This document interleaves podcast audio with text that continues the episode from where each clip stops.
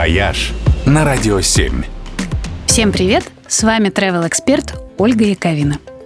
На этой неделе в списке стран, имеющих прямое авиасообщение с Россией, ожидается интереснейшее пополнение.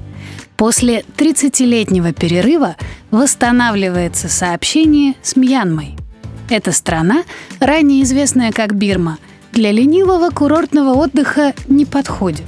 Но для искушенных путешественников и ценителей экзотики это просто топ-направление.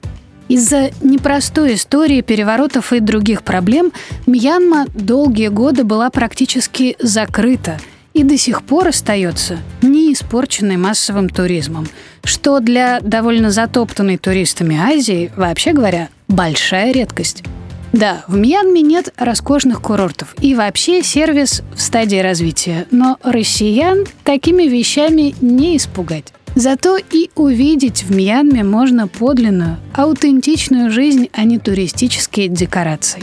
А интересного и красивого в этой стране очень много.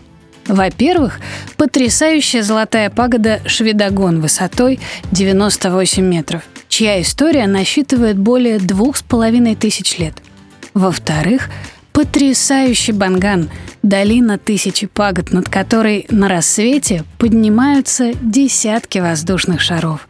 И зрелище это, что с земли, что с воздуха, выглядит, ну, как сказочный мираж.